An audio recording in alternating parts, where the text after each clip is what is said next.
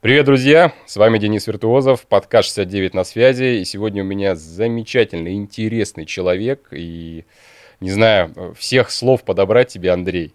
Ты доктор, андролог, уролог и сексолог. Да. Бомба. Привет, Андрей. Да, привет. А, слушай, я специально не стал а, гуглить, что такое андролог. Андролог – это чисто мужской врач, который занимается проблемами репродуктивной системы мужчин, то есть половыми органами, если так по-русски mm-hmm. сказать. Вот. Ну и сексуальными дисфункциями, проблемами в том числе. Андролог должен быть еще хорошим эндокринологом, mm-hmm. то есть разбираться в мужской гормональной системе. Кто-то нас называет мужскими гинекологами. А. То есть если вот так вот. А, то есть э, андролог не может быть э, тем же самым урологом, синонимично, я имею в виду. Нет, но, как я говорю, уро... мы изначально все урологи, потому что профессии андролог как таковой официальной в России нет. И вообще очень много стран отсутствует профессия андролог. То есть это специализация как. Андролог это который занимается только мужской половой системой. Угу. Уролог занимается мочеполовой у мужчин и мочевой системой у женщин. Угу. Вот. Э, и андрология все-таки сейчас пытаются, чтобы это началась быть специальность, не специализация, а специальность, которую отдельно занимался. У нас есть конгрессы, там американские, европейские, российские общества андрологов, где мы именно андрологи встречаемся. Вот. А, поэтому такая очень специфическая тема. И урологам может быть, да, э, э, врач, который получил образование урологическое, а вот андрологом не каждый уролог может быть. И я говорю всегда, а, что если уролог потрогал записку мужчину, это да. еще не значит, что он андролог. Ну вот, потому что андрология популярная, потому что сексология, секс, импотенция, да, и, и многие урологи пытаются себе подписать аббревиатуру андролог, но ни хрена не разбираются в андрологии к сожалению. Так, ну, в принципе, раз мы начали с этой темы, уже сразу всем понятно, что мы тут решили поговорить о мужском здоровье. Да? Что мы можем отнести под это понятие вообще? Мужское здоровье, ну, это в целом все. То есть мужчина, чтобы чувствовал себя комфортно, чтобы у него не было проблем со здоровьем, чтобы у него была отличная эрекция, чтобы у него была утренняя эрекция, чтобы у него была регулярная половая жизнь, а, чтобы он получал от нее удовольствие – и чтобы он был в первую очередь самцом. Да? Самец это кто? Завоеватель, то есть это нужно оплодотворить самку, а, получила, чтобы она удовольствие, сбегать на охоту, вернуться и опять оплодотворить самку, и чтобы у него на все время хватило. Вот это и есть мужское здоровье. То есть должен быть здоровый мужчина и готовый к, в любой момент к сексу. Это прям, это уже можно было на финал записывать, мне кажется, да? Ну, слушай, у нас э, подкаст, конечно, о сексе и отношениях, поэтому хотелось бы э, окунуться для начала именно про тему секса, да. А, вот мужское воздержание, паузы вот эти в жизни, там, уехал в командировку, там, не знаю, вот долго нету этого секса. Есть какой-то вред вообще в этом? Ну, э, это половое воздержание, очень много э, групп, которые вообще против э, вот этих всех дел сексуальных, ну, да, вот есть. У меня был асексуал, да, то есть, не занимался. Но, опять же таки, асексуал – это которые люди полностью отрицают. И это их, их процент очень маленький, этих асексуалов, да, именно истинных асексуалов, для которых не нужен вообще сексуальные отношения. Им это не нужно, и мы их не затрагиваем. А, есть люди, которые сами себе выдумывают какие-то проблемы, или у которых нет а, регулярной половой жизни, потому что они там не могут познакомиться с девушкой, там, либо там с мужчиной, без разницы, да, то есть у них а, в этом проблема раз, э, э, психологическая возникает. А, проблема социальная, то есть когда из э, любовных отношений в семье уходит секс. Угу. Это тоже глобальная проблема. Это классика. Да. Дальше э, люди, у них, не мож... у них отсутствует регулярная половая жизнь, но у них регулярная мастурбация. То есть, и вот это уже не половое воздержание, потому что это знак равенства, да. В любом случае получаем оргазм, получаем эякуляцию, значит, условно какой-то половой То есть, плюсик можно поставить. Да. А, половое воздержание само по себе, оно вредно чисто психологически, может быть. А, потому что организм все прочувствует. Если семя накопилось, и когда оно уже условно как из ушей выплескивается, uh-huh. да, а, произойдет ночью полюция. То есть произойдет ночь, приснится эротический сон, и ты кончишь э, А ночью. я думал, это только в детстве, нет? Ну, в, а, в подростковом это, периоде. Да, в подростковом периоде это норма, но опять же такие подростки, которые жалуются, говорят, у меня ни разу не было полюции. Почему у тебя не было ни разу полюции? Потому что ты начал с 12 лет дрочить, и, и все, у тебя полюции нет, все вышло. Угу. А у мужчин, у взрослых мужчин, у которых происходит полюция, конечно, это редкость, потому что у них нет ни мастурбации, ни половой жизни. И из-за этого происходит полюция. Вода дырочку найдет. То есть э, все-таки э, вариант есть, как выйти. Да, но организм э, в этом подстроится сам. Конечно, воздержание, отсутствие там, регулярных половой жизни, отсутствие экуляции, это все приводит к чему? Что происходят проблемы с репродуктивными органами, с предстательной железой, за которую все боятся и бегают с ней как с писаной торбой, да, чтобы ни в коем случае у меня не было простатита. И вот простатита не будет в том случае, когда у тебя регулярная половая жизнь, когда ты регулярно эякулируешь. А когда его нет, то может быть застойное явление, которое негативно повлияет на функцию. Обычно, когда начинаются вот эти разговоры, простатит и все остальное, начинается это где-то сжиматься в этой области, такой уже как-то на фоне какой-то инстинкта какой-то уже э, подкожное. Ну, потому что запугали. Коммерческое да. очень диагноз, да, все, каждый мужик, вот спроси у любого, чего он больше всего боится, обязательно скажет там простатит. Ну, будет в какой-то из... Э, потому что запуг, э, запугали очень сильно.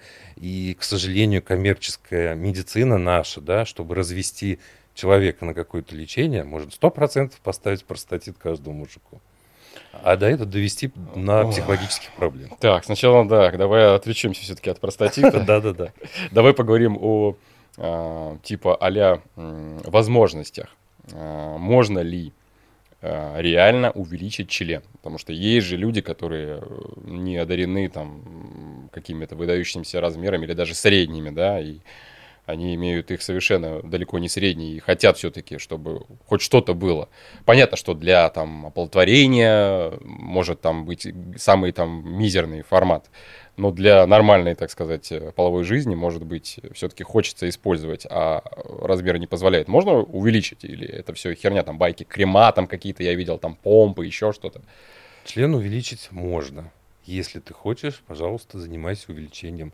Э, но правильно, с медицинской помощью. Как можно увеличить член? Двумя способами.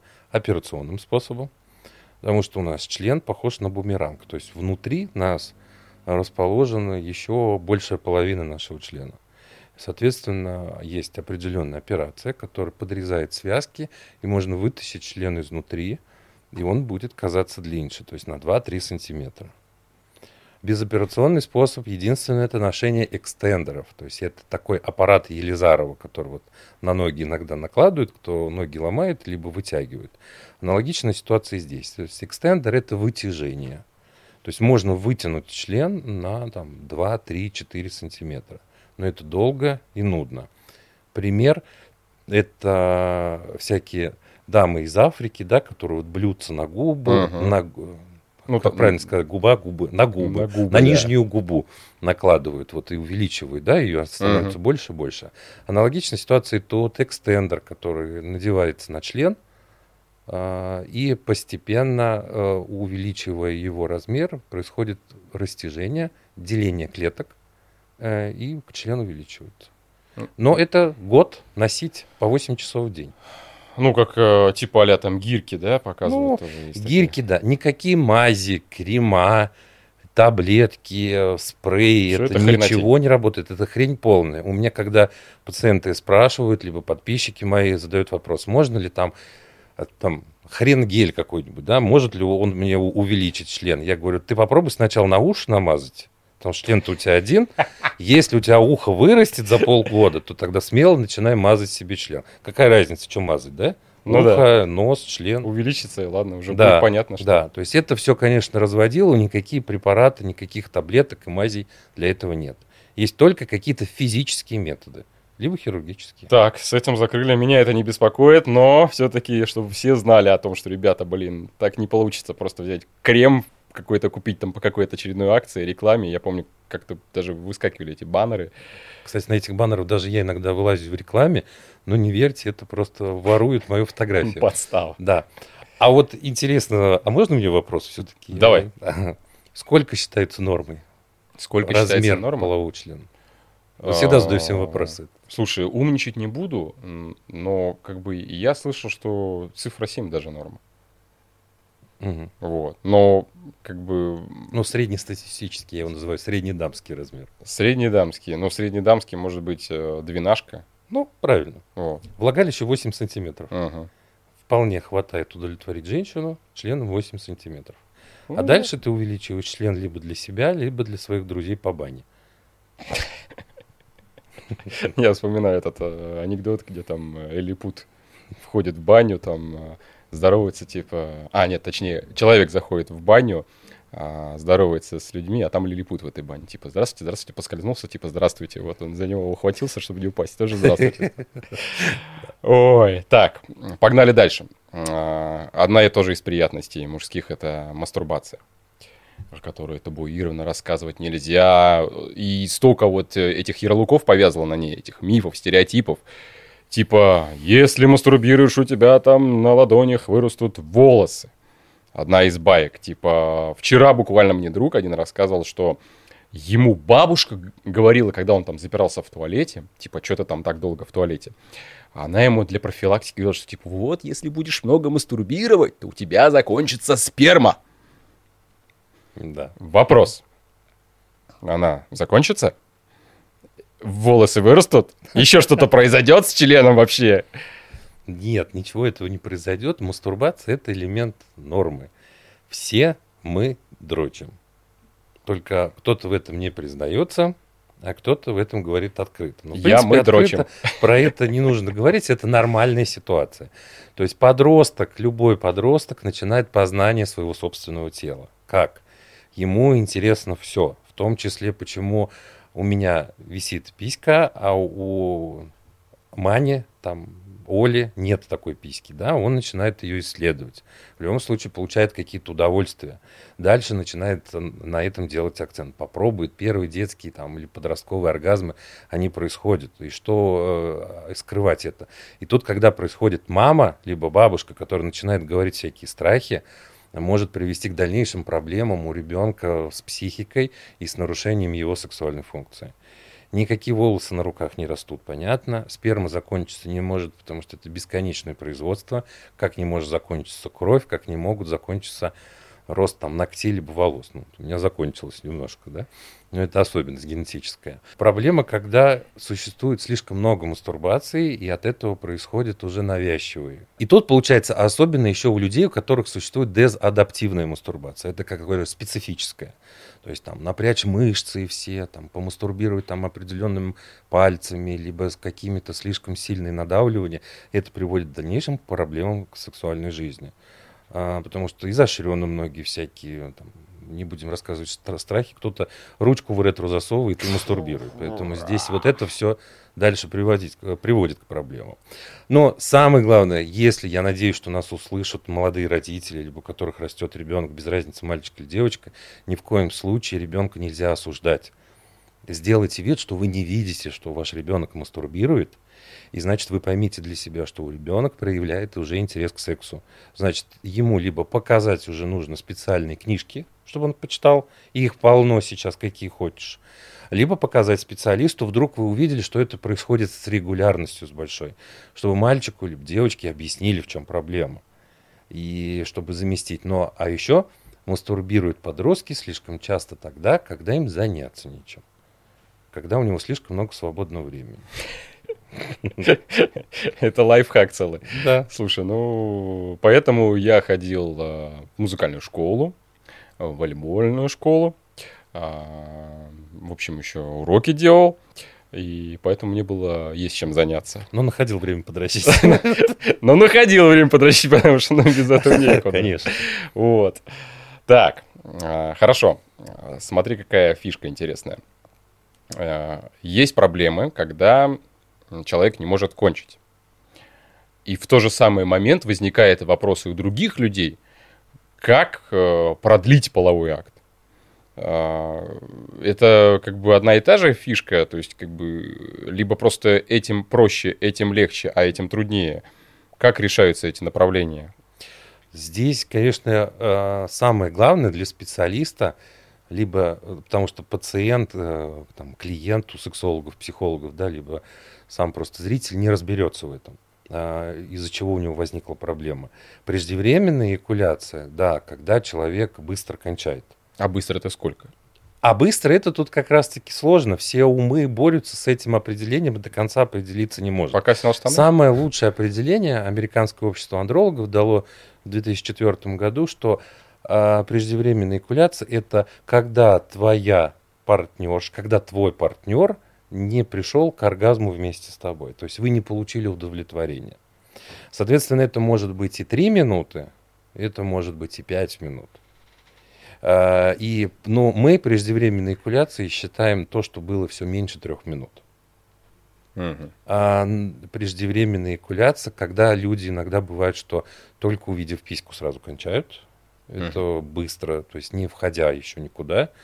А, это все больше всего происходит, опять же таки, проблемы психологические, если мы вернемся к мастурбации а, в подростковом возрасте люди, которые слишком быстро э, пытались подрочить, помастурбировать, чтобы быстрее это все закончить, получить быстрый оргазм, чтобы пока там мама не увидела, да, либо где-то.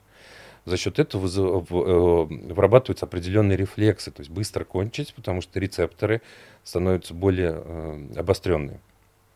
Дальше ситуация физиологическая, может быть, там узкая крайняя плоть, уздечка, там, либо еще что-то, что вызывает. Но это все устраняется и решается вопрос не, проблемы могут быть связаны и с головой. Синдром парацентральных долек. Это дети, у которых был НРС до позднего возраста, какие-то эпилепсии, либо травмы головного мозга, еще что-то, которые привели к нарушению центра именно возбуждения в голове. То есть это нужно решать со специалистом. Поэтому если у тебя есть преждевременная экуляция, обратись к врачу, к специалисту, который этими вопросами занимается.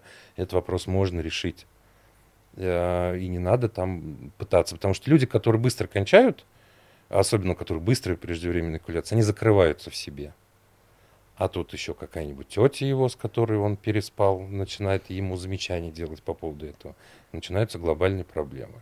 Ну, а, а с теми, кто... А те, кто не может долго кончить, это тоже проблема, опять же таки, которые э, возвращаемся мы к мастурбации. Слишком частой мастурбации зависимости – приводит к определенному давлению на член рукой, кулаком.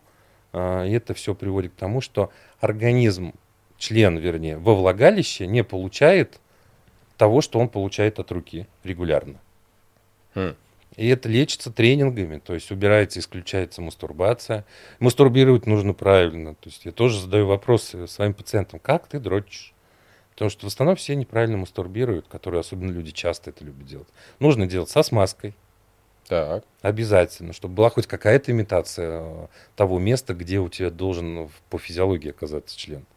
Чтобы потом не возникло а, проблем. Охват? Слишком нельзя давить. А сейчас есть девайсов полно. Купите мастурбаторы. Очень полно всяких классных мастурбаторов силиконовых. А как же э, вариант незнакомка? Когда долго сидишь на левой руке. Вот, это тоже вариант. Но опять же таки, там этой жесткости нет, и поэтому ты быстро и кончаешь. И здесь может быть ситуация развиться в голове дурной, в кавычках, конечно, по-разному. Либо ты быстро начнешь кончать, либо ты вообще кончить не сможешь. И так пациенты приходят и говорят, что не можем завести ребенка, потому что я не могу кончить в жену. Мне приходится всегда заканчивать рукой. И когда начинаешь с ним разговаривать, что он да, до 20 лет пять раз в день дрочил. И это проблема с зависимостью, которую нужно решать. Все решается в нашей жизни. Как бы не знаю, я лично, может быть, как-то это на уровне головы своей решаю тот момент, когда мне э, нужно, чтобы процесс закончился, завершился. И все, как бы, то есть у меня так это происходит, да, я не думаю о том, что, блин, сейчас вот это, сейчас вот быстро. Это может произойти быстро, если только у вас давно этого не было. Но как бы я предполагаю, что это нормально все-таки. Да.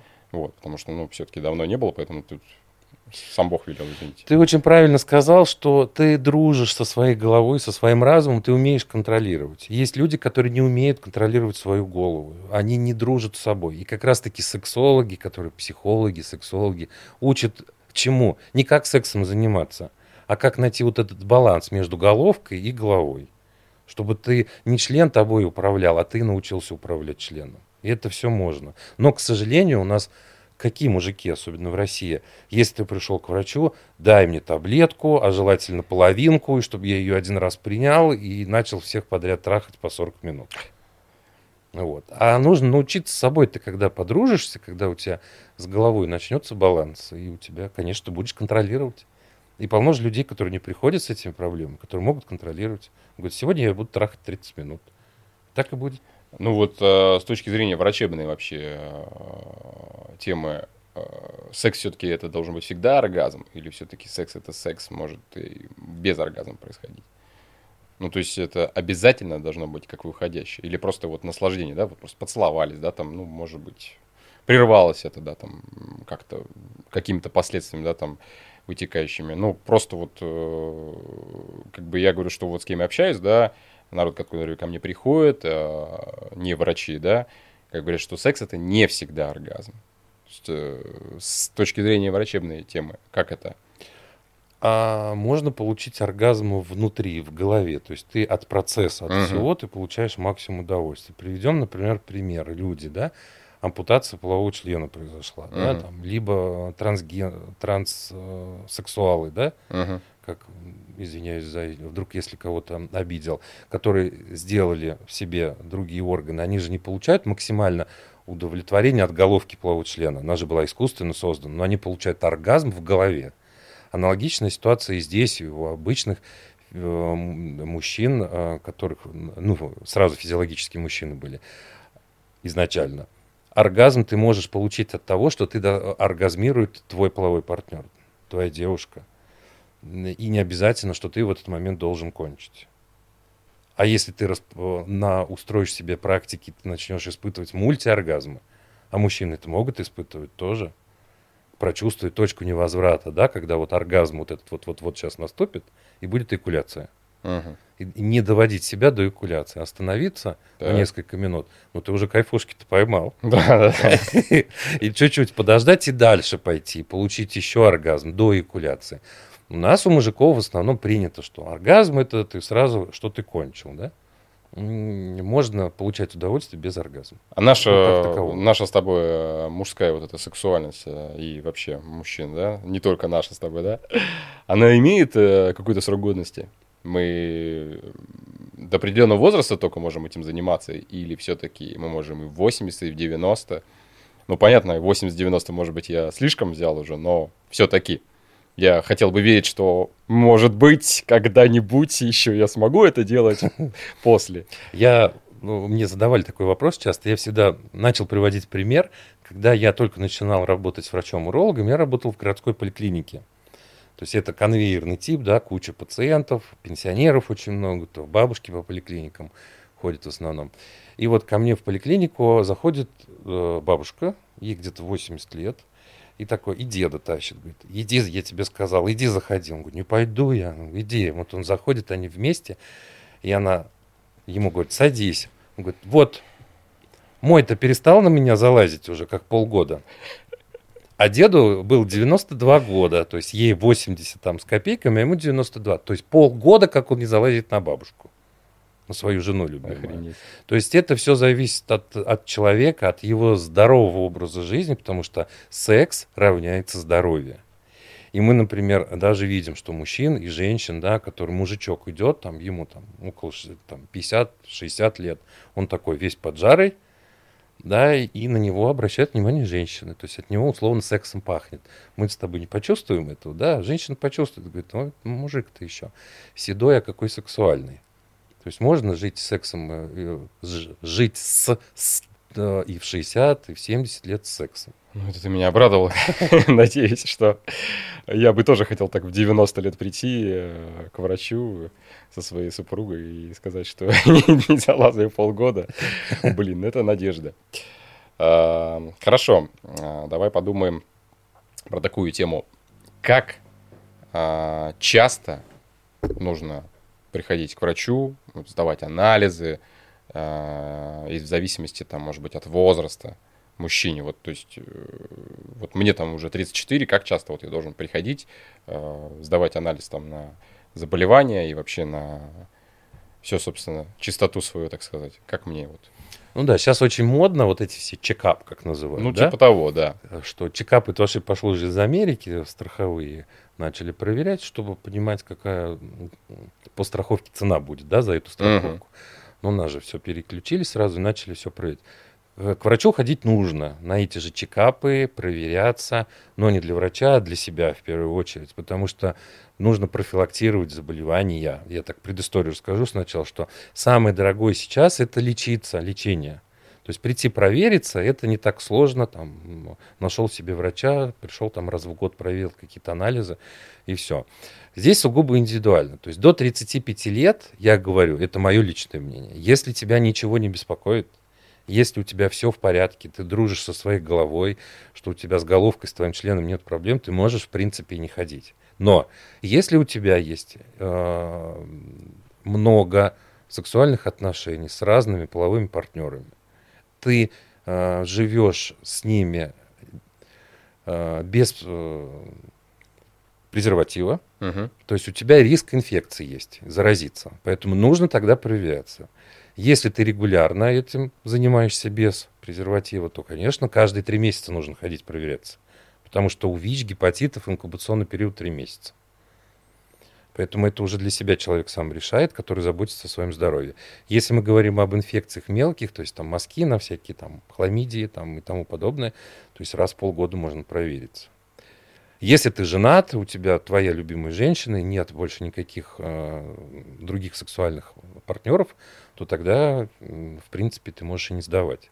А вот после 35 наступает рубеж, потому что организм начинает э, стареть, угу. у мужчине начинает снижаться уровень мужских половых гормонов, на 1% в год тестостерон начинает снижаться. То есть все, как бы репродуктивный потенциал уже должен быть физиологически исполнен, Э, и за счет этого нужно уже себя проверять, потому что мы хотим прожить долго, самое главное, качественно. Поэтому гормональный фон проверять нужно, ультразвуковые исследования проводить нужно, сердце смотреть свое нужно. Поэтому я призываю мужчин старше 35 лет раз в год проводить какие-нибудь такие легкие лайтовые чекапы, а дальше уже смотреть по состоянию здоровья. Ну, я вот когда хожу в поликлинике, больницы, я вижу, что у кабинета уролога сидят достаточно ну, молодые парни. Не всегда вот кто-то там за 40, за 50. А, то есть мы можем а, утверждать, что реально вот эти а, темы мужских заболеваний, там, урологических, они вот помолодели. Конечно. Ну, в первую очередь, малоподвижный образ жизни. То есть мы смотрим на подростков, я вот, например, смотрю там в ТикТоке в этом же, да, что сидит в прямом эфире целые сутки, играет в компьютерную игру и собирает там какие-то себе коины, да, там, ну вот это все. То есть да. парень сидит на жопе 24 часа. То есть у него нарушение кровоснабжения в малом, э, в, орг, в организме происходит, в малом тазу за счет этого нарушение функций органов малого таза, то есть нарушение функции предстательной железы. Яички перегреваются, то есть начинаются все эти проблемы. Поэтому молодежь и приходит. Плюс неразборчивые, нерегулярные э, половые, вот эта жизнь, которая приводит к инфекциям, к воспалительным процессам. Поэтому простатиты и все остальное, оно очень сильно помолодело. И парни сидят в кабинетах уролога, и у меня, то есть э, и 19-летние, и 20-летние парни приходят, но это уже с проблемами. И проблема в первую очередь в человеке. Почему я сказал здоровый образ жизни? Спорт, физическая активность, правильное питание, регулярная половая жизнь тебя отодвинет из этой очереди. Ты там не будешь сидеть около кабинета уролога. А что сейчас особенно распространено вообще среди заболеваний? Э, урологических или инфекционных? Ну, да. да. Кто к тебе приходит чаще всего, с какими проблемами? Ну, у меня проблемы в основном, э, так как у меня специальность такая специфическая, у меня в основном приходят проблемы с нарушением эрекции, то есть когда с потенцией проблемы, uh-huh. член не стоит. Э, преждевременной экуляции и, конечно, инфекционные простатиты. У молодых простатиты все инфекционной природы, то есть бактерии. Также сейчас что, думаю, тоже немаловажно сказать нужно. Все-таки а, у нас стали более открыто говорить о банальном сексе, и люди все больше и больше его практикуют. Но понимать нужно, что все-таки это э, кишка, забитая кишечными палочками, и шерихи, и колли, которая, когда попадает в мужской половой тракт, она там не должна жить.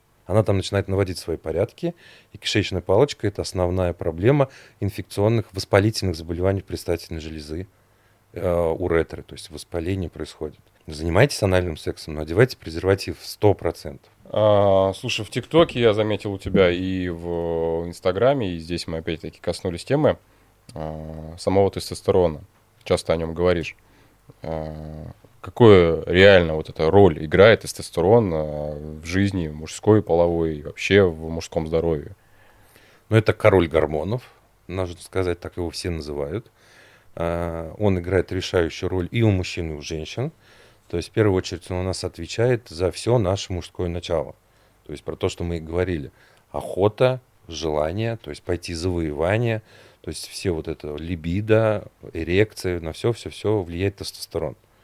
А, и даже за наше функционирование других органов, в том числе и сердца. То есть вот, отчасти тоже влияет, потому что э, здоровый организм с хорошим тестостероном, соответственно, мышечная масса располагается в организме правильно за счет тестостерона.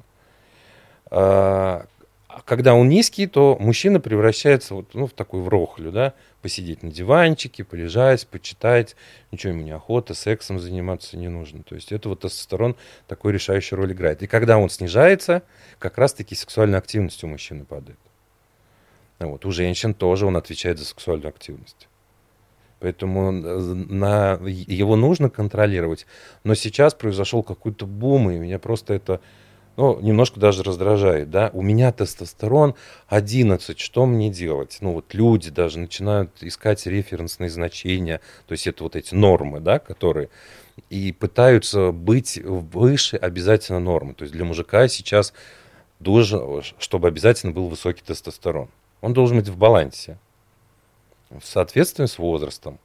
Поэтому не нужно бежать, вот послушав меня сейчас, либо там погуглив кого-то другого, бежать и проверять свой уровень. Нет, не нужно. Тестостерон свой проверять не нужно. Он должен быть в комплексном плановом обследовании. После 35 лет, да, проверяем, смотрим. Ну вот... Э, для динамики. Для нормального его уровня что нужно делать человеку?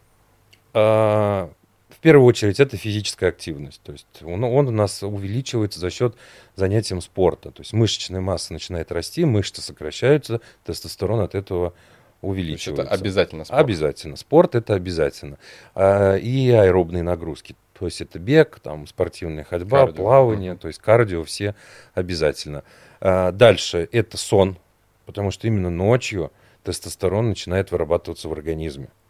Если человек не засыпает в 2-3 часа ночи, а сидит за компьютером, у него тестостерон не вырабатывается. То есть он просыпается утром разбитым. Почему? Тестостерон на нуле. За это он ничем не хочет заниматься, не выспался, да? А, и он именно вырабатывается ночью, и говорится, чтобы вторая фаза сна где-то в среднем пришло на 2-3 часа ночи, что ты должен уже глубоко спать в это время, а не в 2 часа ночи откладывать только гаджет и ложиться спать. То есть он уже у тебя не выработается, ты будешь в дефиците завтра. А также регулярная половая жизнь, секс, стимулирует, усиливает выработку тестостерона.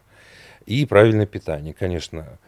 Будешь питаться всяким фастфудом, жирной, неправильной пищей, будут у тебя кетчупы, майонезы и все остальное. Это будет провоцировать э, увеличение твоего подкожного жира. Подкожный жир будет начинать э, превращаться в эндокринный орган, и тестостерон твой же собственный превращать в эстрогены в женские половые гормоны. И когда идет толстый мужчинка, мы говорим эстрогеновый мужчина, то есть когда у него эстрогенов очень много.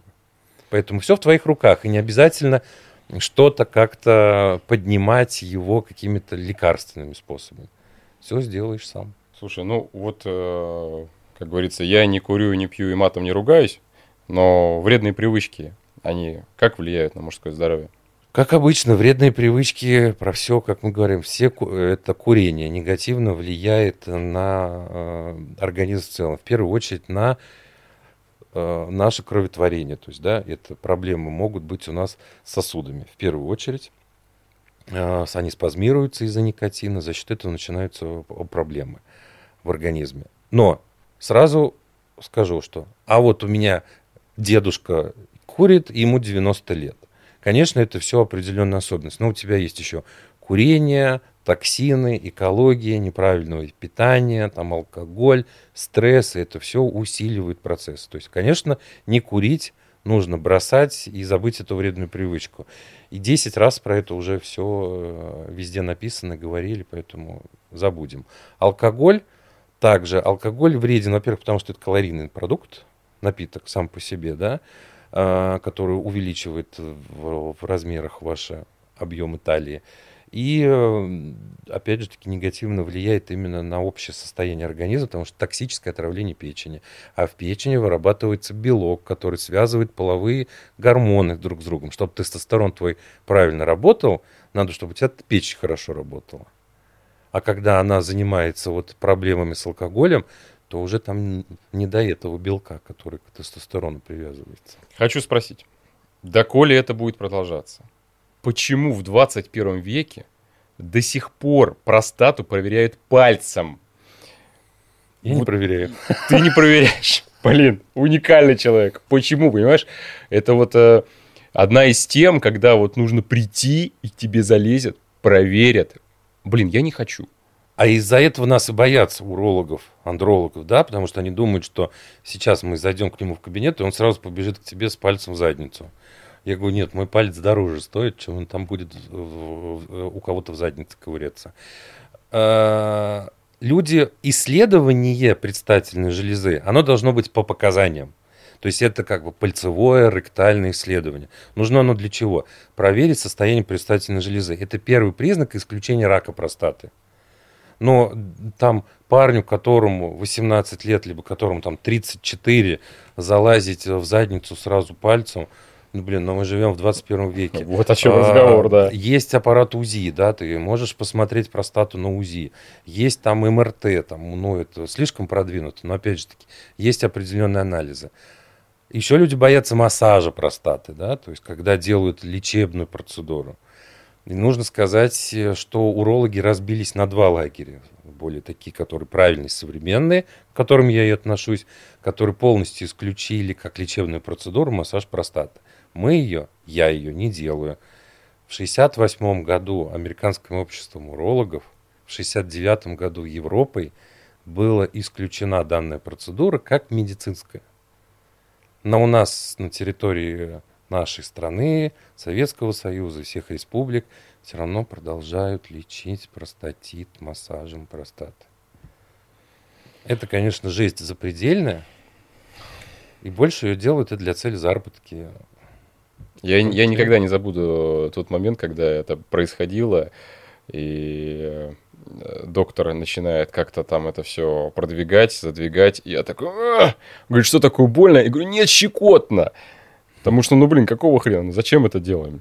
Хорошо. Простатит.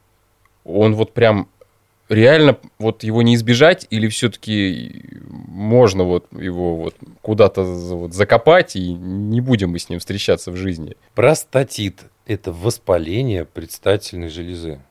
Как бывает атит – воспаление уха, да?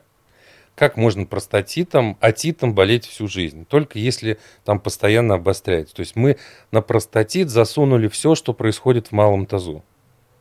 И очень много пациентов ко мне приходят и говорят, что я лечился от простатита. Он сменил там 550 урологов. И он ходит, они все делают массаж простаты, назначают антибиотики, физиотерапии, помпы, всякую вот эту хрень это все делают, да.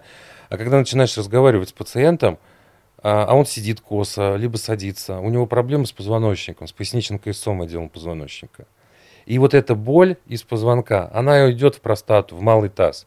И это не простатит, это синдром хронической тазовой боли.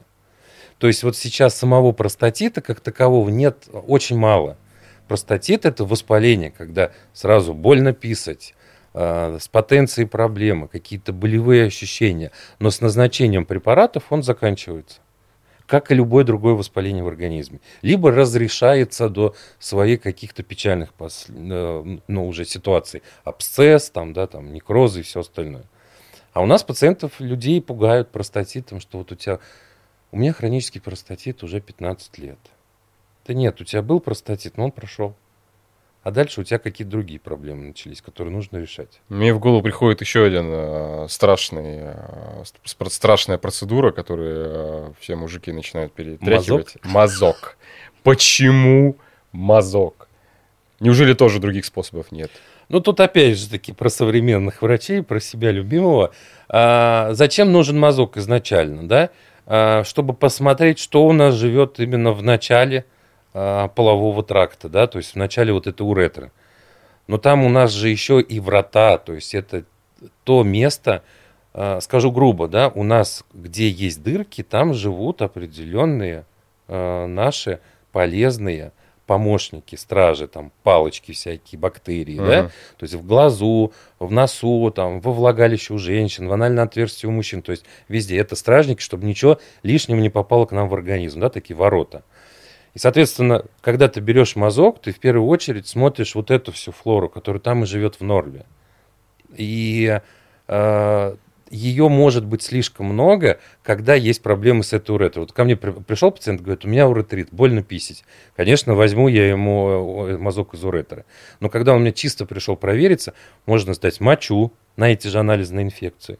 Можно сдать сперму, приятный анализ. Пошел, помастурбировал, на порнушку, да, и сдал этот анализ и получил полный развернутую всю информацию. С верхних этажей, с предстательной железы. Мазок ничего тебе не даст, только вот, вот в этом вот участочке. Поэтому я мазки беру только когда нужно, в определенных ситуациях. А, ходите к врачам проверенным. Ходите все к Андрею, точно. А, хорошо. А, как ты относишься к обрезанию? Положительно. Это прям вот настолько нужная вещь или все-таки... Ну, кто-то говорит, что природа не э, это все придумала, значит, это нужно было. А, по сути, а, какие плюсы а, необрезанного мужчины, да, то есть у которого сохранена крайняя плоть. То есть спасти его писюн от какой-то а, окружающей среды, что изначально это было, да, а, предложено нашей природы и так заведено в нашем организме. Но мы стали другими людьми, мы за собой регулярно ухаживаем, то есть все там моемся э, и живем в одежде, то есть мы защищаем свой член одеждой. Поэтому у нас вот э, крайняя плоть это наши трусы условно. А дальше существуют определенные проблемы. Когда есть крайняя плоть, нужно обязательно за собой ухаживать. Когда ты не ухаживаешь, там скапливаются бактерии, микроорганизмы, которые могут провоцировать воспалительные все процессы. А, вирус папиллома человека, а, который там живет и который ты можешь передать своей партнерше, у которой увеличится риск развития рака шейки матки. Если даже самая наука такую, что у мужчин, которые обрезаны, 300 раз, в 300 раз меньше развития рака полового члена. То есть они практически не болеют такому заболеванию, как раком полового члена. То есть хочешь, чтобы у тебя не было рака полового члена, сделай обрезание. Хочешь, чтобы у твоей подруги не было вирус папиллома человека, то сделай обрезание. То есть больше пользы, нежели чем э, какого-то вреда. Э, поэтому, например, в Америке а, практически все обрезаются по умолчанию мужчины, да, вне зависимости, еврей он там, либо э, другой национальности. Другой национальности. Да, они просто обрезаются по умолчанию, потому что женщина, американка, может к себе не пустить мужчину, потому что она боится заразиться вирусом папиллом человека. То есть она против обрезанных мужчин. Ой, не обрезанных. Не обрезанных. Да. Но когда мы были в Америке на конгрессе последний раз э, в Чикаго, там вот такие тети, активистки ходили, что не портите член, мы хотим мужчин видеть только с необрезанными членами. Ну, это все... Сколько людей, столько мнений. Да, столько людей, столько мнений. Я топлю все-таки за обрезание, потому что нет проблем. Вот у меня все мамашки в ТикТоке. Покраснела писька, надо ли обрезать, ой, залазить мальчику, открывать головку и все остальное, да? То есть сами родители пытаются там все травмировать. Существует детский физиологический фимоз, когда головка закрыта, защищена природой, и туда не надо залазить, открывать насильно. А все же пытаются обязательно заоткрыть, uh-huh. залупить, что-нибудь там помазать, помыть. За счет этого происходит микротравматизация э, крайней плоти. У ребенка начинает воспаление, они начинают бегать по врачам, лечить, и, конечно, образуется уже рубцовый фимоз. Uh-huh. То есть не нужно туда лазить. Все природа же придумала за вас. А, не открывается головка, э, какие-то возникли проблемы, сделайте обрезание в раннем возрасте. А когда уже ребенку 7-8 лет, я говорю всегда мамашам, мальчик уже сам решит, что ему делать со своей писькой. Обрезаться ему или оставить. Напомнил про труселямбы, про Михалыча, который манит в красных труселях. А, вот белье а, как-то вот влияет на бесплодие, на половую функцию? А, влияет условно. В зависимости от того, что, конечно, мы носим. Да, ну вот я могу сейчас, вот, например, сидеть э, в семейных трусах, угу. но я в джинсах, э, у тебя 2-3 часа здесь посижу на интервью, угу. и у меня нога на ногу сложена, и в любом случае у меня перегрев еще сильнее будет в мошонке, нежели чем я там буду там в плавках, в семейных, без разницы. Все равно угу. будет перегрев. То есть тут главное, что для репродуктивной функции, чтобы э, яички все-таки не они выведены в мошонку специально, чтобы там температура была 34-35 градусов. То есть это баланс такой.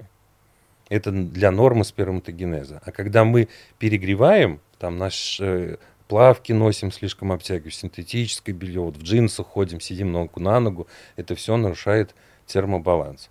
Но опять же таки, всегда я говорю, белье должно быть в первую очередь из хлопка, то есть натуральная ткань, чтобы была терморегуляция обязательно, и свободное белье. Не обязательно прям семейники, да, присутствуют сейчас на рынке специальные э, плавки, где можно и плавки носить, но для да. около члена там более такая свободная. Тогда лучше емкость. стринги носить.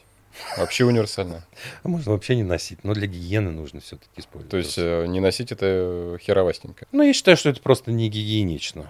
Хорошо, перегрев. А еще какие есть причины мужского бесплодия?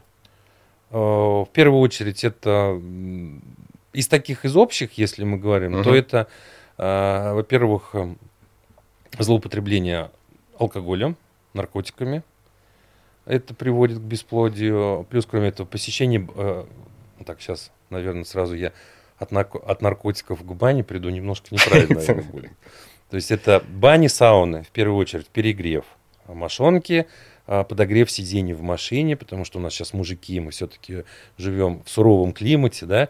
да, а, очень суровая зима у нас. Да, и вот мужчина, а сейчас у нас же у всех хорошие машины, да с подогревом сидений, то есть вот включит он подогрев сидений и ездит на нем 2-3 часа, вот как на инкубаторе, да, что свои яйца греет вот на этой температуре.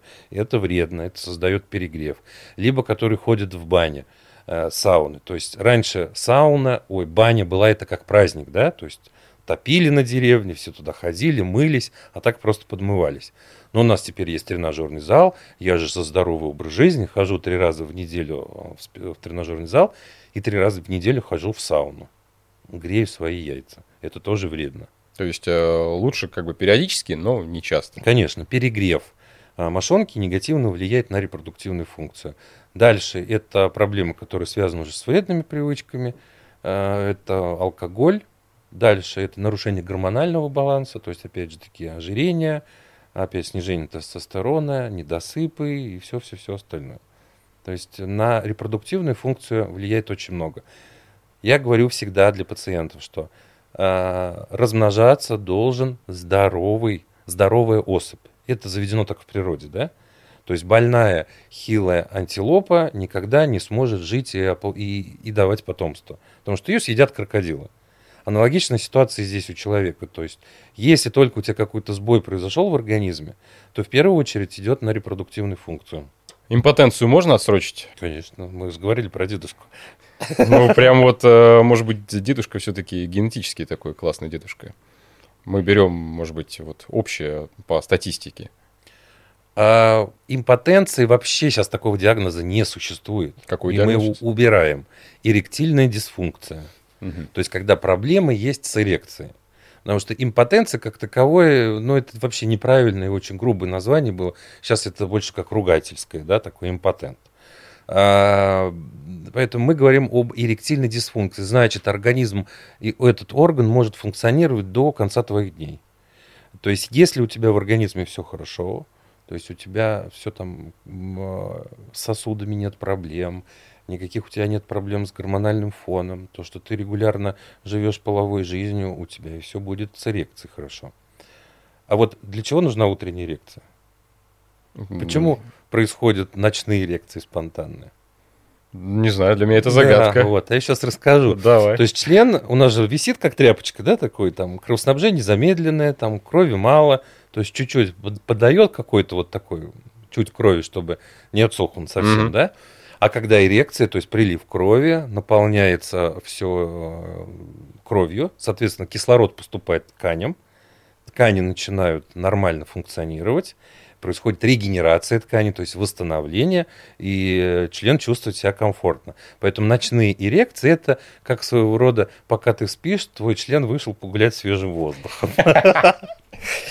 Ну, то есть, если вот так вот сказать грубо, да, то есть, потому что происходит обновление и э, регенерация тканей. Также и в этой ситуации. Если ты живешь регулярно половой жизнью, то у тебя и будет дальше и дольше длиться эта эрекция. И в 50, и в 60, и в 70 лет. Как ты только забиваешь болт на свой болт, то у тебя и проблемы начинаются с эрекцией. Чем меньше ты сексом занимаешься, тем меньше ты его хочешь тем больше ты занимаешься сексом, тем больше ты его хочешь. Секс сексом лечится. Гениально. Твои угу. слова бы написать золотыми буквами. Слушай, э, вот я в своей жизни столкнулся с урикоцелем. Угу. Как мне сказали, э, основная причина э, этого поднятие тяжести. Реально ли вообще? Какие причины? Ну, последние научные данные, вообще это логично, что варикоцель – это варикозное расширение вен. Значит, это неправильные анатомические э, вены в твоем организме сформировались. То есть лишние вены, которые переплетены, ну, если так уж более простым языком сказать, да. То есть они не могут вылезти вот э, ну, просто вот раз и появились, да, от какой-то физической нагрузки. Нет. Если была предрасположенность, то есть они были уже извитые, слишком их там было много, то могут э, спровоцировать усиление варикоцели физической нагрузки. Uh-huh. Могут. Но не причиной является то, что там сходил там в тренажерный зал, тяжести позанимался, подтягал штангу, и за счет этого варикоцель появился. Нет, за счет этого может грыжа появиться. То есть, когда мышцы разошлись, uh-huh. и кишка вылезла наружу. А вот варикоцель так не появится. То есть еще можно не беспокоиться о том, что в тренажерку ходишь и продолжаешь это Ну, делать. конечно. Это анатомическая особенность, почему э, в нормальное время, хотя я и, и не прям за Советский Союз, да, но за, все-таки за то здравоохранение, которое было правильное, э, что дети призывного возраста, мальчики-подростки, обязательно проходили осмотр у хирурга, то есть снимали с них штаны.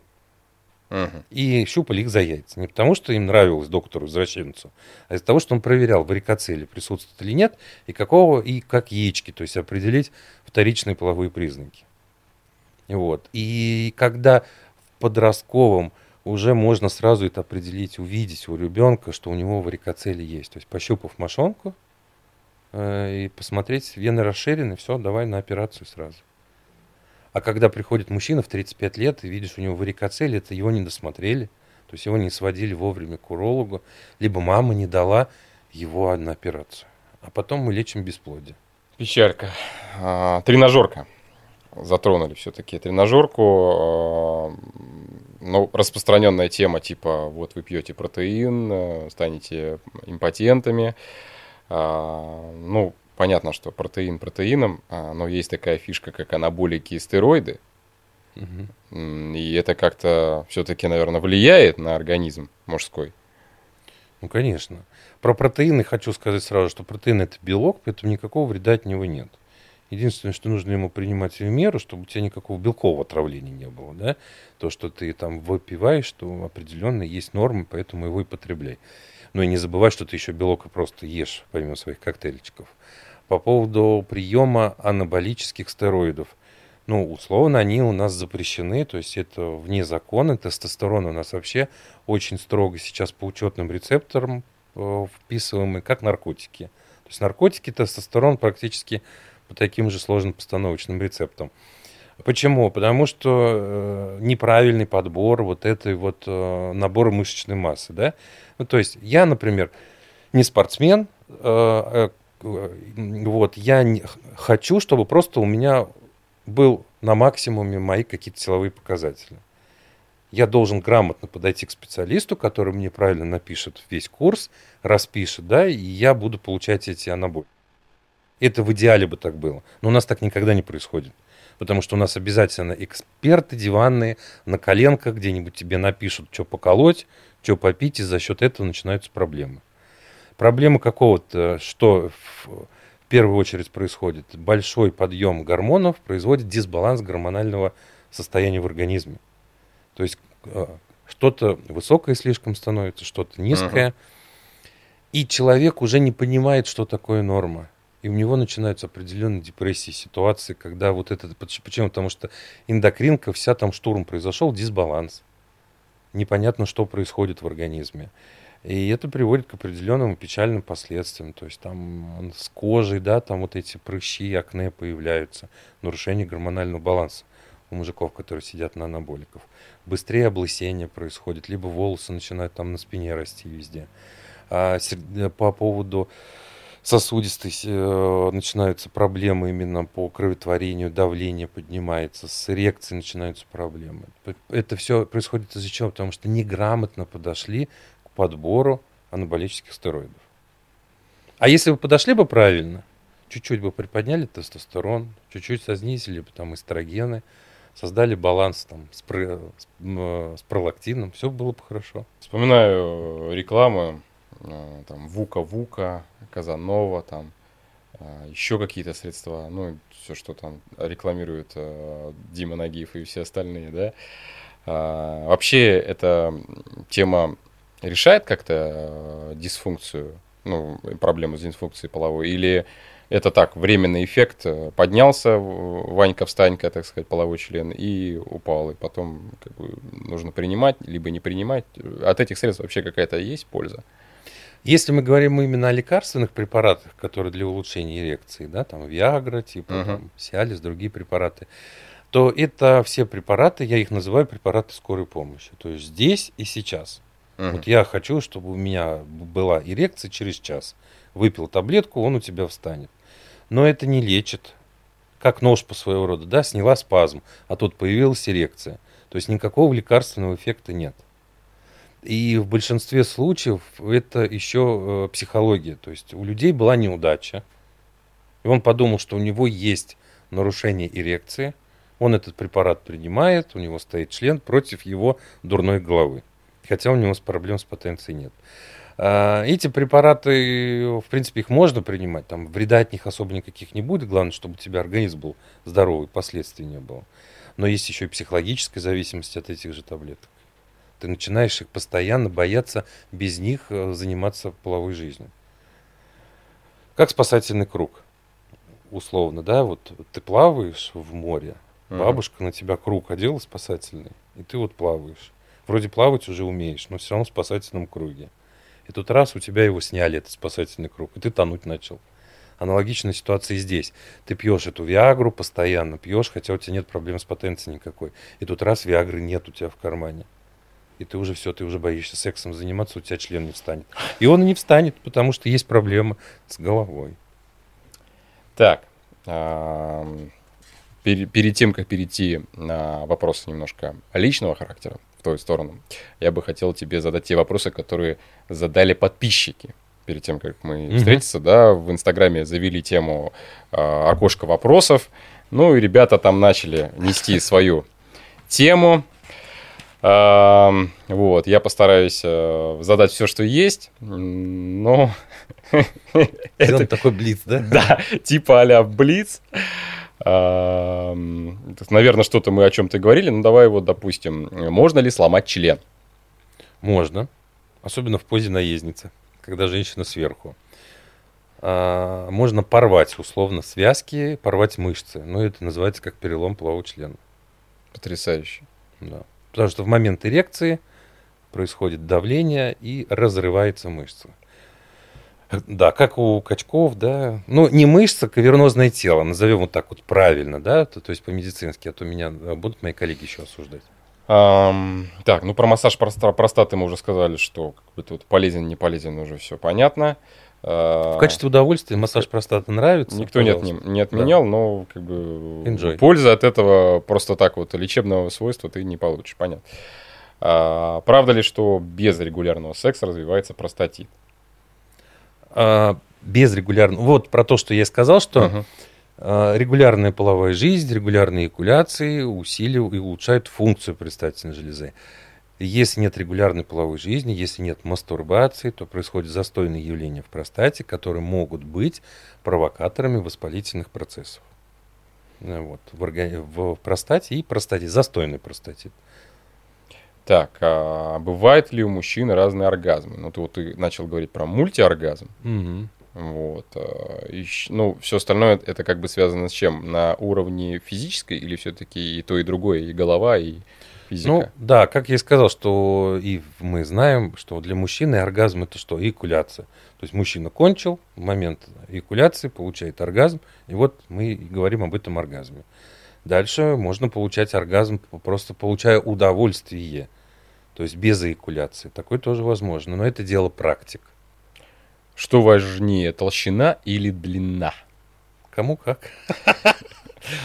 Для женщин, вот, кстати, я всегда задаю такой вопрос, и у меня подписчицы женщин много, для них в основном важна толщина, а не длина. То есть им главное, чтобы было потолще. Но я в этой ситуации говорю женщинам, тренируйте мышцы своего тазового дна, начинайте управлять своим влагалищем, и тогда... А есть какие-то э, размеры по толщинам, вот как мы просто про длину говорили, средние? Ну, средний по больнице, там, так сказать. 5 считается 5. в диаметре. 4-5, ну, это такая мечта наверное, чтобы было все хорошо. А, как часто мужчине можно заниматься пегингом? Петтингом? Пегингом. Ну, э, анальный секс. А, вот в его сторону. Что? Мужчине? Да. Когда мужчина? Да. Вопрос врача. Да. А, а, как, а как ты назвал педингом? Пегинг. Ужас, а почему я это не знал? Ну вот, видишь, не зря пришел на Сексолог называется, да. Стыдобень. Ладно, э, анальный секс. Ну, когда девушка одевает стропон, э, дилдо и, собственно... Ну да, я понял. Здесь э, нужно понимать, что все-таки это отверстие предназначено для другого, вот, но там у нас геморроидальные узлы, нежная слизистая и все другие проблемы, которые могут э, приводить к травматизации этого. И если ты уже решил заниматься этим делом, то нужен подготовленный быть обязательно. То есть что для этого нужно? Обильная смазка. И все это аккуратно этим всем заниматься, пробовать. А сексологи вообще рекомендуют э, заниматься не чаще, чем один раз в неделю. Потому что дальше могут быть проблемы. А, так, ну если секс после 50, мы поняли, что уже он есть. А, вопрос, какого члена, я не понимаю, о чем он. Но я должен был его озвучить. Э, синдром тревожного ожидания секса. Что делать, если у него падает до введения? Это самая сложная проблема, которая и самая распространенная проблема. Это синдром тревожного ожидания сексуальной неудачи. Про него очень много можно разговаривать. И э, это, скажу кратко, что когда мужчина, э, у него все хорошо с потенцией, как только начинаются у него половые отношения, у него сразу член падает. То есть, как он видит вагину, член сразу падает. Это страх, что он боится, в голове себе накрутил, что у него есть проблемы, и он не удовлетворит свою партнершу, которая будет э, определенно потом негативно о нем отзываться. А, в первую очередь это происходит у людей со слабой психикой, то есть которые в себе не уверены, почему мы вот изначально говорили, uh-huh. да, когда ты дружишь со своей головой, ты понимаешь, что Начал сексом заниматься, тут у тебя раз член упал, ты думаешь, да, хрен с ним, значит, я устал, пойду-ка я ее там пальцем удовлетворю, либо еще как-то, да. И человек не обратил на это внимания. А другой на это обратил внимание, он зациклился над этим, над этим, и следующий половой акт он уже боится. А если у меня вдруг опять упадет? И он, сука, упадет. потому что ты уже в голове это ждешь, у тебя это стресс. И, и, и тебе нужно научиться э, понимать, что ты, что у тебя будет все в порядке. Для мужчин очень хорошо, вот особенно у таких, у которых слабая психика, очень хорошо самовнушение. То есть сам себе проговорю, что у меня классный член, отличная эрекция, как мантру, да? То есть я лучше любовник, у меня все получится. Отодвинуть вот эту мысль страха. Если не получается самому, нужно обращаться к специалисту. И тут еще надо, я надеюсь, будут нас слушать женщины, что самая проблема начинается вся от них. Потому что парень тоже, мы в любом случае нужно понимать, что эрекция это все-таки происходит из-за чего? Из-за возбуждения, да? Угу. То есть мы можем там поднять руку, поморгать глазами, там, либо еще, да, но не можем, давай, вставай, он не встанет же у нас так. Происходит от возбуждения, то есть желание, это страсть, возбуждение, эрекция. Как только эрекция у нас падает, значит, у нас теряется возбуждение. То есть нам что-то не нравится, что-то мы не получаем приятного. За счет этого член начинает падать. И тут в этот момент член упал, и женщина начинает ему говорить, «А, я, наверное, тебя не возбуждаю. Или говорит, ой, а ты, наверное, патент. Или, «А, а тебе, может, пора к урологу сходить, что-то у тебя с эрекцией проблемы. И у мужика начинаются психологические проблемы, потому что женщина на него надавила и оценила его какую-то неполноценность. И у него начинаются в этом проблемы. Либо еще хуже, когда женщина закатила истерику и сказала, значит, ты уже с кем-то потрахался до меня. То есть в основном все проблемы вот от этих всех. Так, а, так, ну просыпаясь с утра от того, что стоит, что делать, мы это уже класс. поняли. Это, это класс. класс. это все замечательно. И опять-таки говоришь, вот сейчас, да, народ беснуется и всем по кайфу анальный секс. И тут же опять один из вопросов продолжения анального секса. С какой периодичностью можно заниматься им без вреда для здоровья? Ну, раз в неделю. Самое оптимальное считается, а дальше все дело практика. Итак, что про твою личность? А, мне вообще интересно, как ты пришел в эту профессию? А у меня, у меня очень часто задают такой вопрос, эм, я отвечу на него так. Вообще я хотел быть э, врачом, который лечит ожоги. То есть я мечтал работать в ожоговом центре. Ну, недалеко ушел, да. Дальше я хотел быть кардиологом, потому что мне нравились, я работал на скорой помощи, и я видел эффект оказания помощи экстренной при инфарктах, при сердечных делах, да, то есть когда ты сразу раз вот помог человеку, ему стало легче. А, я кем только не хотел быть. Вот. Дальше у меня получилась ситуация, что когда я был на шестом курсе, у мамы были проблемы с почками, то есть у нее была мочекаменная болезнь. Uh-huh. И я видел, какие у нее эти были проблемы, я начал изучать урологию, чтобы ей помочь больше в этом. Я пошел в урологию, потому что, ну, во-первых, из-за мамы, и из-за травматологии, в которой я мечтал на выпуске быть, когда мне подошел э, врач уже, который там работает, мы вышли с ним покурить, и он говорит, нахера тебе нужны эти бомжи? Вот он мне, это он мне сказал. Иди, говорит, в урологию. Он говорит, а я так и хотел в урологию, тут у мамы проблем с почкой. Вот, говорит, ты пизду и маме поможешь еще. То есть вот так я решил пойти в урологию. То есть я о ней вообще не думал.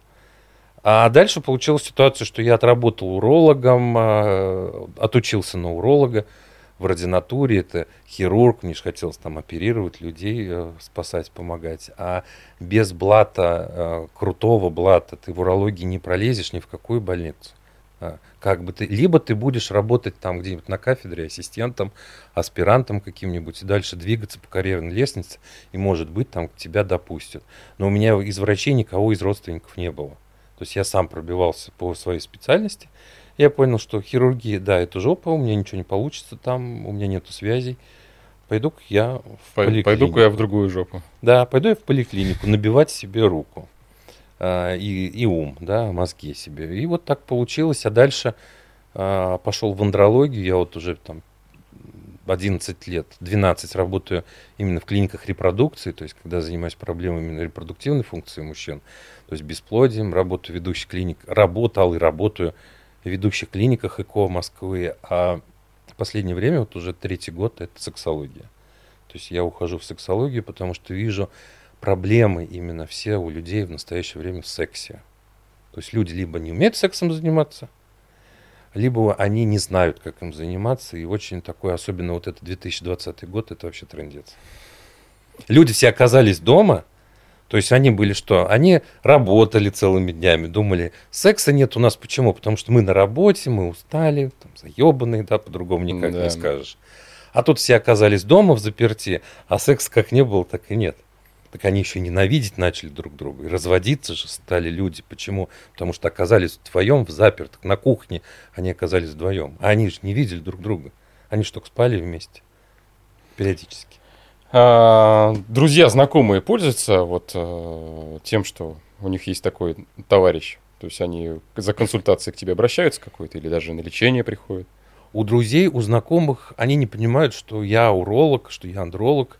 Друзья, знакомые всегда у меня в боку закололо, пятка зачесалась. А, то есть они тебя универсально спрашивают? Да, прыщ на жопе соскочил. То есть это как всегда. Это, это всегда, особенно в самолете сидеть. Вот как я говорю, мне везет. Куда летишь обязательно. А внимание пассажиров, есть ли доктор на борту? И ага. вот это вот прямо везет. Я доктор, есть, да. да и... Но ты только терапевт. И идешь, помогаешь. Поэтому, так как я на скорой отработал 5 лет, когда учился в институте, поэтому клиническое мышление очень хорошо развито. Поэтому, в принципе, помогаю. Как ты дошел до ТикТока? А, так же, как и до Инстаграма, наверное. Это чисто все получилось случайно. А, я видел все ТикТоки в Инстаграме, видел ролики с ТикТока и решил его скачать, посмотреть. Угу. Понимал, что это вот э, мура непонятная, но я начал, случайно увидел а, это врача из Америки, который свой вел профессиональный ТикТок, то есть как врач в шуточной форме, там, в угу. танцах, что-то показывал. Вот. И я начал, посмотрел, что американцы, они все равно впереди нас. Ну, как ни крути, да, вот. А, и я увидел, что у них очень большой комьюнити именно врачей в ТикТоке, которые развиваются, у них большое количество подписчиков. Но я подумал, на-ка, я буду выкладывать. Я выложил свои какие-то ролики, которые у меня были раньше э, из инсты. Угу. Они не зашли, а в один прекрасный момент я выложил один ролик, утром проснулся, у него миллион просмотров. Я это сразу воодушевило, да, то есть у меня подписчики поперли. И я понял, что выкладывать нужно качественно. Не то, что ты там заснял когда-то, да, то, что вот сейчас, как-то живое такое, живые видео, живые ролики, которые набирают огромное количество просмотров. Как ты относишься вот к современной э, такой уже, наверное, традиционной вещи, когда у людей что-то болит, они перед тем, как вообще, и либо вообще не идти к врачу, они набирают это смело в Гугле и спрашивают. Да. А Доктор Google. Да. Как ты к этому относишься? Ну, это данность в любом случае, потому что слишком много информации это тоже большая проблема. А, и, они, и люди лазят и может найти обязательно. То есть, если у тебя закололо в боку, это значит рак бока какого-нибудь будет. Ты обязательно это найдешь, uh-huh. да? И закончится это либо раком головного мозга, либо еще чем-нибудь. То есть, то, что ты хочешь, чего ты боишься, это обязательно тебя это и выведет. Это же интернет, и нужно понимать, что в любом случае это все коммерция, которая ищет клиентов на какие-то услуги. Медицина – это тоже сфера услуг. И, к сожалению, той информации, которая написана в Гугле либо в Яндексе, это больше продающая информация, чтобы тебя вывести на какие-то твои же страхи, куда-то привели тебя. А, очень сильно мешает работе, потому что люди за тобой перепроверяют и начинают говорить, а вот вы, например, сказали пить таблетку на ночь, а вот я прочитала, ее рекомендуют пить только утром. Вот, и здесь в этом получается... Вот оно влияние. Да, влияние. Либо какие-то самостоятельные. Говорят, да-да-да, вы то, что мне лечение назначил, но я вот это не делал, я вот это посоветовали мне, там, либо я там на форуме посидела, пообщалась, посидел. Это очень сильно развито на форумах, особенно когда люди, вот эти все ипохондрики, которые любят жить в этих болезнях, у них же есть свои форумы, они там сами себе лечение назначают, дозы, титруют и все остальное. То есть это страшно. А, слушай, фильмы, сериалы любишь, смотришь? Да, обожаю. Мне вот и хотелось просто вот отвлеченно спросить именно а, какой-то вот именно по теме врачебной что-то есть такое вот прям любимое или досконально передающее ну, атмосферу? Ну, я хочу сказать, что все врачи не любят медицинские сериалы, угу. потому что там запредельный пиздец. ну, не может быть такого, что там показывают, да? И ты же не как зритель сидишь, а ты вот постоянно говоришь, ну такой не может. Ну как можно адреналин вести? Ну вот это ты постоянно ты нервничаешь, потому что mm-hmm. показывают ахинею. А, единственный фильм я смотрел э, про доктора-аутиста. Хороший доктор называется. Вот, американский сериал. Очень мне понравился. Я его обожаю. Доктор Хаус я не смотрел. Э, начинал смотреть, но потом бросил, потому что ну, это супер универсал, такого быть не может. Скорая конечно. помощь. Скорая помощь. Только мне нравился раньше фильм, э, э, который показывали, когда я был маленький, про скорую помощь Америки. Скорую документальный помощь. А, фильм. А, документальный. Да, вот это мне нравилось. Там какие-то последствия, угу. случаи, вот это. А такую скорую помощь не смотрел, всякие наши доктора всякие не смотрел, не смотрю медицинские сериалы. Док, хороший доктор, рекомендую посмотреть. Круто. Видел, видел. Я тоже, между прочим, рекомендую. Реально да. отличный вот сериал. Там именно максимально близко к медицине и угу. клиническому мышлению. И начинаешь уважать все-таки аутистов и понимать, что это люди а, особенные, а, но, но они очень развиты в определенных ситуациях. Вот у этого мальчика получилось такие способности клинические, что он это все мыслил, запоминал. Поэтому вот лишний раз. Слушай, ну мы с тобой э, поговорили о многом. Конечно, не думаю, что прям вот мы задели все, все, все, все вопросы, нюансы и так далее. Об этом можно выпускать целый подкаст, угу. целый блог. Чем ты, собственно, занимаешься? Да. Вот, поэтому э, я рекомендую, дорогие друзья, подписчики, подписывайтесь к Андрею. Я оставлю все ссылочки и ТикТок, и Инстаграм. У него очень интересный ТикТок. Я замечу, что реально очень интересный. Подача информации, она вот э, значительно отличается от других, тех, кто занимается в этой же профильной теме. А, и все-таки самый главный, может быть, какой-то, ты можешь выделить совет о сохранении мужского здоровья? Самый главный совет – занимайтесь регулярно половой жизнью. Это вот, ну, это все. Секс равняется здоровье. То есть, если у вас хорошее здоровье, то у вас будет, не будет проблем с сексом. Если у вас плохой секс, у вас начнутся проблемы со здоровьем. То есть оно все взаимосвязано. Это вот самое основное. Ну и, конечно, очень сложно в этом мире информационного э, всего вот этого наплыва а, доверить свое здоровье врачам. Доверяйте только качественным, проверенным врачам. Не гуглите симптомы, гуглите врачей и, набер... и, и выберите себе того врача, который вам реально будет помогать восстановить ваше здоровье. То есть врачу надо не лечить, а восстановить здоровье в первую очередь и не дать э, проблеме развиваться дальше. Это было бы самое крутое. Отлично. На чем мы завершим? Но я не могу тебя отпустить без подарка. Потому что, блин, э, тебе спасибо, конечно, за то, что ты пришел. И мое спасибо еще будет выражено в подарке, который ты можешь использовать по назначению куда угодно и где угодно. Сейчас я его вытащу из закромов. Где там? па ба ба пам А, его там нету. Или куда его сделал? А, все, все, все, все, секундочку, немножечко. Эй. А так вот, пошумим. Значит, э, новая модель такая уважаемые. А, нет, это не просто а, пакет. пакет для пакетов. пакет. Да, а, значит, э, наш логотип подкаста. А, здесь э, собрано количество народу, которые, ну, красивых и, и универсальных. Вот, ну, gifts по-английски, да? Да-да-да. А, и само содержимое пакета я вытащу все-таки, потому что вдруг ты не вытащишь и скажешь, да, ладно, все. Кружечка Отлично. Вот. Будет По... у меня новая кружка в кабинете. Да, да. И при том каждый будет заходить и знать, что нужно слушать и читать, и что существует такой самый сексуальный подкаст э, о сексе и отношениях. Вот. Да, круто. Большое спасибо, спасибо большое. Андрей. Спасибо. А, и все-таки а, еще раз подписчикам обращусь а, за то, что подписывайтесь и на нас, и на Андрея. И спасибо студии «Послушай сюда». Здесь э, прекрасное оборудование, прекрасные технологии, прекрасное качество и много-много всяких прекрасностей. Если вы хотите записаться у них, вы берете, гуглите, либо студия «Послушай сюда», а, можете либо зайти в их Инстаграм, вы можете зайти ко мне, задать вопрос, э, и я, собственно, вам организую встречу. И плодите свое творчество и размножайтесь. И на этой, собственно, замечательной ноте мы завершим и э, завещаем всем, э, чтобы вы занимались только сексом, а не войной. Да. Спасибо за эфир. Все, спасибо. Всем Здоровья пока. всем.